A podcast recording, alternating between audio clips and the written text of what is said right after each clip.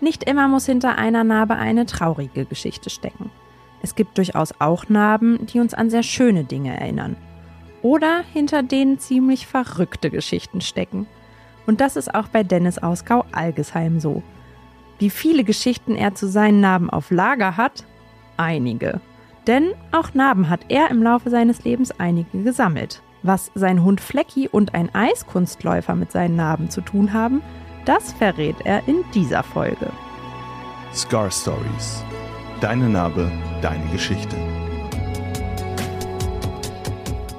Etwa 85 Prozent der Deutschen ab 18 Jahren haben eine Narbe. Das zumindest ist das Ergebnis einer Studie aus dem Jahr 2011. Okay, ich gebe zu, die ist schon etwas veraltet, die Studie verdeutlicht aber trotzdem, die meisten Menschen haben eben Narben. Und dann gibt es die Menschen, die sogar mehr als eine Narbe haben. Dazu gehört Dennis, der heute bei mir im Studio ist. Und damit hallo zu einer weiteren Folge von Scar Stories. Ich bin Ines, Host dieses Podcasts und wer den Podcast bereits aufmerksam gehört hat, weiß, ich habe insgesamt drei Narben. Dennis, du hast ja hingegen ein paar mehr, wie ich schon weiß.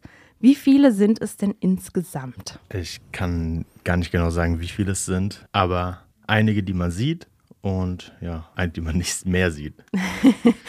ähm, normalerweise fange ich auch damit an, dass ich meine GesprächspartnerInnen bitte ihre Narbe, um die es geht, mal zu beschreiben, weil ich sehe die ja gegebenenfalls nicht, die HörerInnen sehen die auch nicht. In deinem Fall ist das jetzt ein bisschen komplizierter, weil wir ja mehrere Narben haben. Deswegen würde ich dich bitten, vielleicht einfach mal mit deiner Lieblingsnarbe anzufangen. Meine Lieblingsnarbe ist eigentlich so die Narbe, mit der wir öfter mal scherzen im Freundeskreis. Das ist äh, die Narbe über dem Knie.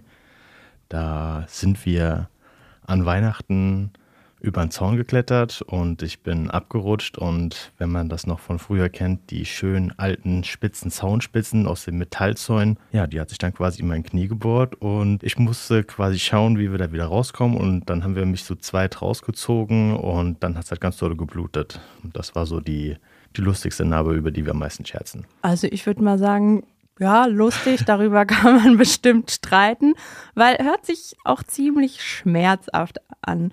Frage dazu, wie alt warst du da? Also du bist jetzt 35? Fast 34. 34, sorry, habe ich dich älter gemacht, als du bist. Du bist jetzt 34 Jahre alt. Wie lange ist es her? Ähm, das war auf einem Geburtstag von einer Freundin, die 18 geworden ist, wo ich schon 18 war. Also ja, mit 18. Und wie passiert das, dass man dann abrutscht? Hast du einfach nicht aufgepasst oder sagen wir mal so, war vielleicht Alkohol im Spiel? Ja, es war Alkohol im Spiel. Wir sind draußen gewesen, was man halt so mit 18 macht. An Weihnachten haben getrunken und haben Spaß gehabt und kamen zu der glorreichen Idee, lass uns über diesen Zaun klettern. Aber das war in dem Fall dann nicht mehr so die super Idee, weil ja, es hat wehgetan. Was habt ihr dann gemacht? Seid ihr dann ins Krankenhaus gefahren? Wie ging es weiter an dem Abend? Ähm, wir haben gar nichts gemacht. Wir haben quasi ein Päckchen Tempos geholt, ein Stückchen Stoff, haben das draufgedrückt und haben halt gemerkt, dass es dolle blutet und haben dann mit einem Verband das schön fest ans Knie gebunden und haben weitergemacht und haben dann ja, weiter getrunken und haben uns die Narbe immer mal wieder angeguckt, haben ein neues Päckchen Tempo draufgelegt und irgendwann bin ich halt ins Bett. Und am nächsten Morgen gab es dann die böse Überraschung. Genau, also das nächste Tempo war komplett durchgeblutet. Das war wohl auch war echt gefährlich und dumm. Ähm, das sehe ich mittlerweile selbst ein, aber zu dem Zeitpunkt war das halt, ja, uninteressant an dem Abend. Und wie gesagt, dann bin ich wach geworden, habe mein Bein gesehen, habe Aua Aua gesagt und habe mir gedacht, hm, das ist jetzt doof. Ich bin in Oppenheim gewesen, was mache ich jetzt? Hier ist kein Krankenhaus. Und dann wie gesagt, war Weihnachten, es war der 24. Und dann bin ich in den Zug und beim Zug nach Mainz ins Vinzens Krankenhaus gefahren und habe mich nähen lassen. Und die Ärzte haben gesagt, sag mal, äh, bist du eigentlich bescheuert, ja, genau dass so. du jetzt erst kommst? Ja, genau so. Also tatsächlich haben sie ähm, gesagt, dass es echt schlimm ausgehen hätte können, weil das Bein halt einfach, die, die Narbe sehr groß ist, also das Loch sehr groß war und ich auch echt viel Blut verloren habe. Und in Kombination mit Alkohol war das eine sehr, sehr dumme Sache. Und ich habe ein Du-Du-Du bekommen und dann wurde es genäht und dann bin ich wieder heim. Das heißt, wie groß ist diese Narbe jetzt, wenn du so zentimetermäßig schätzen müsstest? Mm, Ich würde sagen, circa zwei Zentimeter breit und drei Zentimeter lang. Okay, also das ist deine witzigste Ja, Geschichte. Das heißt, ja, die dummste, kann man auch sagen. Oder die, die im Freundeskreis äh, gerne immer mal wieder aufgegriffen wird, wenn man vielleicht sich ein bisschen Spaß erlauben will Richtig. mit dir. Du hast ja aber eben noch viel mehr Narben. Also ich weiß, als ich mal so rumgefragt habe oder geguckt habe, ja, was haben Menschen vielleicht für Narben, da hast du dich gemeldet und kamst eigentlich mit einer ganz anderen Narbe um die Ecke. Vielleicht kannst du zu der auch etwas sagen. Ja, das ist meine älteste Narbe, die mich, glaube ich, auch doch ein bisschen geprägt hat. Es war die im Gesicht. Da hat mich damals mein Hund Flecky in die Backe gebissen. Und das ist so die, die ich am längsten habe und am schlimmsten ist. Und du sagst jetzt auch, sie hat dich geprägt. Inwiefern? Also, dass ein Hund einem ins Gesicht beißt, ist ja, Richtig. würde ich sagen, schon vielleicht auch Richtung traumatische Erfahrung. Ist es so, dass du jetzt Angst vor Hunden hast oder mm, was sind die Folgen daraus? Oh, Angst vor Hunden gar nicht. Ich mag Hunde, glaube ich, lieber wie Menschen. Aber ja, man, man hat halt dadurch mehr Respekt gegenüber Hunden. Und ähm, ich weiß halt einfach nur, dass ein kleiner Fehler auch direkt eine große Auswirkung haben kann. Und die Auswirkung war halt in dem Falle, ich habe fast mein Augenlicht verloren auf der einen Seite, meine Back hat runtergeklafft und musste ganz schnell zum Krankenhaus. Wie alt warst du dann da genau? Fünf. Fünf Jahre alt, ja. Also das heißt, die hast du echt schon fast 30 Jahre. Du sagst, es war auch ein Fehler. Inwiefern? Also was hat dazu geführt, dass Flecki dich gebissen hat? Ja, vielleicht war es in dem Falle nicht mein Fehler.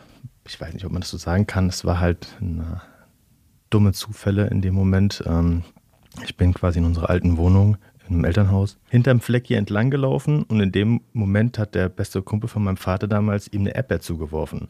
Und Flecki hat, hat wie es aus, in dem Moment gedacht, oh fuck, der will mir die Erdbeere klauen. Und ja, hat mich dann währenddessen die Erdbeere geflogen ist, sich umgedreht und mir in die, ins Gesicht gebissen. Und dann war erstmal Chaos, Drama. Richtig. Also das sind Sachen, an die ich mich gar nicht mehr so doll erinnern kann. Das sind dann, dann doch auch ein bisschen mehr die Geschichten von den Eltern, wie es passiert ist. Aber was ich halt einfach noch weiß, ist äh, im Krankenhaus aufwachen, äh, Augenklappe tragen, nur noch mit einem Auge gesehen, eine riesengroße Popcorn-Tüte neben meinem Bett, sowas. Das ist halt das, was noch in Erinnerung geblieben ist dann. Aber so dann der, der Biss, wie es war, da sind die Erinnerungen dann doch eher verblasst. Wie ging es dann für Flecki weiter? Du wurdest genäht und Flecki? Blackie ist ins Tierheim nach Mainz gekommen. Meine Eltern wollten nicht mehr, dass der Hund mit uns unter einem Dach lebt. Und ja, leider ist er abgegeben worden. Aber irgendwo denke ich auch verständlich. Das ist schon die zweite Geschichte, die du jetzt zu einer deiner Narben auf Lager hast. Du hast ja aber eben noch deutlich mehr, weil wie viele genau es sind, kannst du ja gar nicht sagen. Gibt es noch eine Narbe, deren Geschichte du gerne mit uns teilen möchtest? Ja, so zwei, drei hätte ich, glaube ich, noch auf Lager, die irgendwie doch erwähnenswert sind. Ich habe in, lange in Mainz Eishockey gespielt und nach dem Eishockeytraining war immer die Eisdisco freitags. Okay, cool. die Eisdisco freitags war halt immer dann quasi für uns for free. Und dann sind wir halt nach dem Training dann aufs Eis.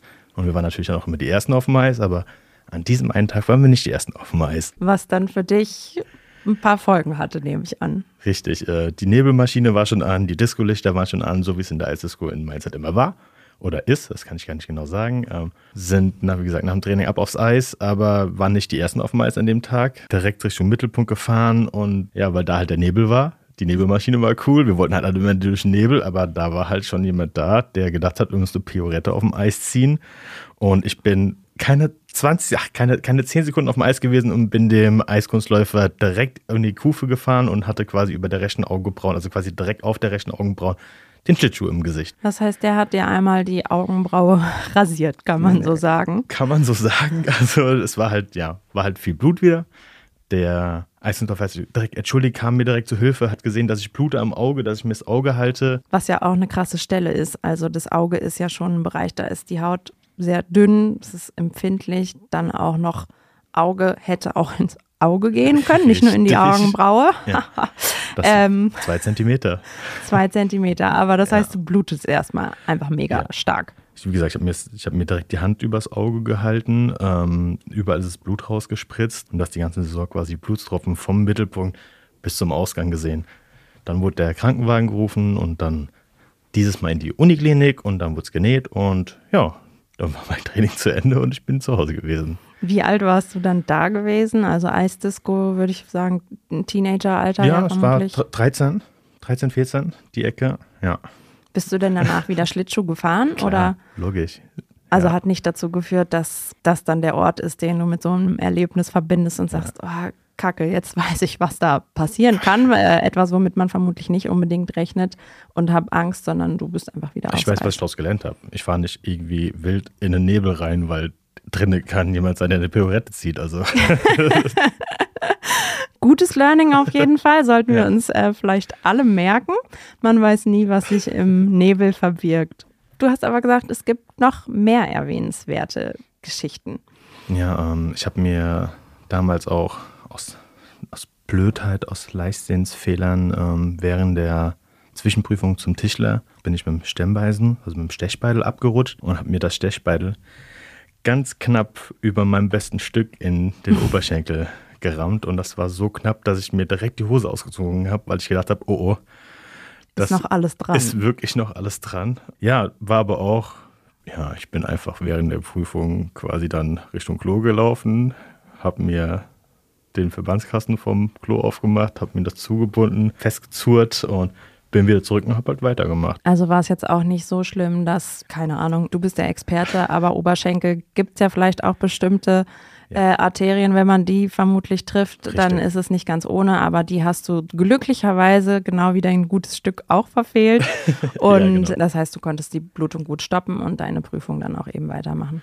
Genau, richtig. Der Prüfer hat zwar noch gesagt, ah, eigentlich ist die Prüfung hier zu Ende, dass wir da einen Krankenwagen rufen müssen. Dann habe ich gesagt, alles gut, ich weiß, was ich mache, das ist schon in Ordnung, das ist nicht so schlimm. Und dann hat er mich auch weitermachen lassen und ich konnte es auch zum Glück bestehen. Ich wollte gerade nämlich fragen, ist das auch was, was dir dann vielleicht für deine Prüfungsleistung negativ ausgelegt wird, dass man sagt, ah, der kann ja hier gar nicht mit dem Werkzeug richtig umgehen, rutscht ab, tollpatsch?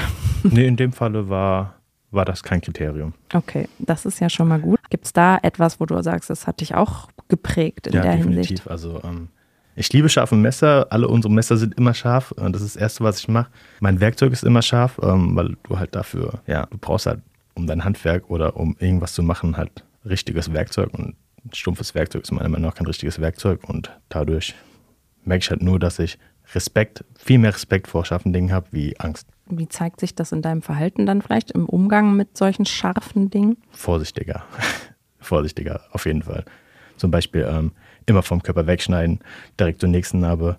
Ganz blöd. Ähm, in der Ausbildung zum Anlagenmechaniker, die ich dann auch abgeschlossen hatte damals, bin ich mit einem Cuttermesser beim, beim ganz blöd Kartonskleinschneiden abgerutscht.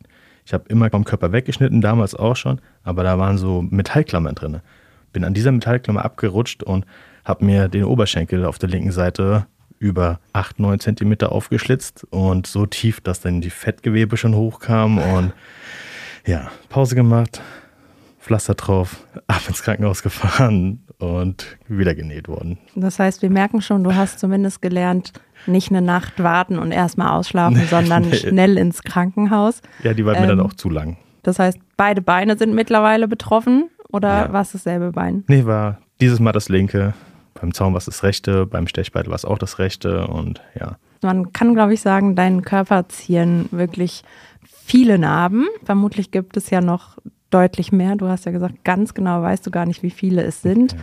Wenn du jetzt mal schätzen müsstest nochmal, was denkst du? Boah. 10, 20, 30, weniger? Ja, 15 bis 20 auf jeden Fall. Auf jeden Fall sichtbare, ja. Aber ja. ich weiß die ganzen Geschichten dazu nicht mehr. Das ist halt auch so eine Sache. Manchmal ist es ja auch so, die Dinge passieren und man merkt es gar nicht und es ist dann auch nicht so ein wichtiges Ereignis, dass ja. es halt einen verändert. Ich habe zum Beispiel auch eine kleine Narbe noch am Finger, da habe ich auch einfach mich blöd geschnitten und war der Meinung, mit Pflaster geht es schon. Und dann irgendwann habe ich gemerkt, na, vielleicht wäre es doch nicht ganz blöd gewesen, das äh, ordentlich tackern oder nähen zu lassen. Aber ähm, ja, auch das erinnert mich vielleicht daran, dass man sich nicht immer zu Hause verarzten sollte. Was für mich bei dir auch rausklingt, du hast jetzt mehrmals gesagt, Fehler von mir, Fehler von wem anders. Wenn du jetzt so all deine Narben betrachtest, was bedeuten die für dich? Wofür stehen die für dich? Ja, dass halt Fehler gemacht werden, aber man aus Fehlern lernen sollte, definitiv. Dass man vielleicht die die gleichen Fehler nicht nochmal machen sollte, gerade im Bereich, wenn es um was geht, wo man Schmerzen von haben könnte. Und ist es dann auch so, weil Fehler ist ja oft auch in unserer Gesellschaft eher als was Negatives leider noch behaftet? Nein, nein, auf gar keinen Fall. Auf jedem Fehler habe ich gelernt. Also das war, wie gesagt, bis auf den ein, eins, zwei Zwischenfälle im Gesicht, war alles andere meine Schuld. Ähm, auch die Narbe mit, dem, mit der Augenbrauen war ich ja auch nicht unschuldig, weil ich bin ja einfach auf gut Glück in den Nebel reingefahren. Natürlich kann da was sein. Also man muss vorsichtig sein im Leben, man muss mit beiden Augen durchs Leben gehen und aufpassen. Helfen dir deine Narben dabei, dich daran dann vielleicht auch zu erinnern, dir das manchmal ins Gedächtnis zu rufen, in Momenten, wo du vielleicht ja ein bisschen unbedachter schon bist oder macht es ja, keinen Unterschied? Ich glaube, es macht keinen Unterschied. ja, Ehrlichkeit äh, ist immer ja, gut. Also natürlich, man ist irgendwie, gerade wenn ich dann ein Werkzeug in der Hand habe, bin ich vorsichtiger. Gar keine Frage. Und wie gesagt, immer vom Körper wegschneiden und Kohl, alles in der Richtung. Aber dafür musst du nicht erst deine Narbe angucken, genau, dass du dich daran erinnerst. Das ist ja schon mal gut. Würdest du denn sagen, du hast dann deine Narben an dir auch einfach so akzeptiert an dir, weil sie eben zu dir gehören? Ja, definitiv. Erstens, ich kann eh nichts dran machen. Die Narben aus der Kindheit sind zum Glück alle relativ gut verblasst. Also man sieht nicht mehr viel. Gerade die Narbe im Gesicht ist kaum noch, kaum noch sichtbar. Ja, das passt, ist so. Das heißt, du willst sie auch nicht loswerden. Also Nö. mir ist nämlich mal aufgefallen, wenn man nach Narben googelt, ist echt so Fragen, die dazu gestellt werden. Können Narben wieder ganz verschwinden? Kann man die entfernen lassen? Das kam dir nie in den Sinn. Hm, jede Narbe hat mich gezeichnet. Jede Narbe ist irgendwo was, was passiert ist, was ich nicht wieder rückgängig machen kann. Von daher ist es eine Erinnerung an eine dumme Tat, an was Leichtsinniges oder an einen doofen Fehler. Und eine gute Möglichkeit in deinem Fall auf jeden Fall bestimmt für den ein oder anderen Lacher auf äh, der Party zu sorgen mit deinen Geschichten. Und ja, in dem Sinne würde ich sagen, vielen, vielen Dank für deine Geschichte, deine Offenheit. Finde ich auch schön, dass man eben auch über seine Narben lachen kann. Das ist auch ganz wichtig. Ich hätte noch einen Lacher. Du hättest noch einen Lacher. Okay, den, dann, dann hau raus. Dann hau raus. 2008, an grünen Donnerstag, war ich das erste Mal in Koblenz Fastnacht feiern und äh, da lag ein abgebrochenes Sektglas auf einer Bank, was ich übersehen habe. Quasi nur der Stiel von einem Sektglas. Habe mich mit meinen Jungs auf die Bank gesetzt und auf einmal habe ich gemerkt, aua, da stimmt was nicht. Und dann bin ich direkt aufgesprungen, habe hintergeguckt und habe gesehen, dass ein Sektglas in meinem Bobbes steckt und habe dann einfach den, den Stiel rausgezogen und ja, dann ging es in die Stadt und es wurde fast nachgefeiert. Ei, Prost darauf, kann man glaube ich sagen. Er hört sich auf jeden Fall schmerzhaft an und damit vergeht mir gerade die Lust äh, auf ein Gläschen Sekt vorerst. Und damit würde ich dich dann ins Wochenende entlassen und bedanke mich für deine Geschichte. Wenn euch die Folge gefallen hat, dann würde ich mich freuen, wenn ihr uns eine positive Bewertung da lasst und hört auch gerne in die anderen Folgen von Scar Stories rein, weil auch da gibt es viele spannende Geschichten zu gehören, die vielleicht nicht ganz so lustig sind wie von dem Dennis heute, aber die auch zeigen, wie wir alle aus unseren Narben etwas lernen können. Scar Stories ist eine Produktion der VRM von Allgemeiner Zeitung, Wiesbadener Kurier, Echo Online und Mittelhessen.de. Redaktion und Produktion Ines Smolinski. Ihr erreicht uns per Mail an audio.vrm.de.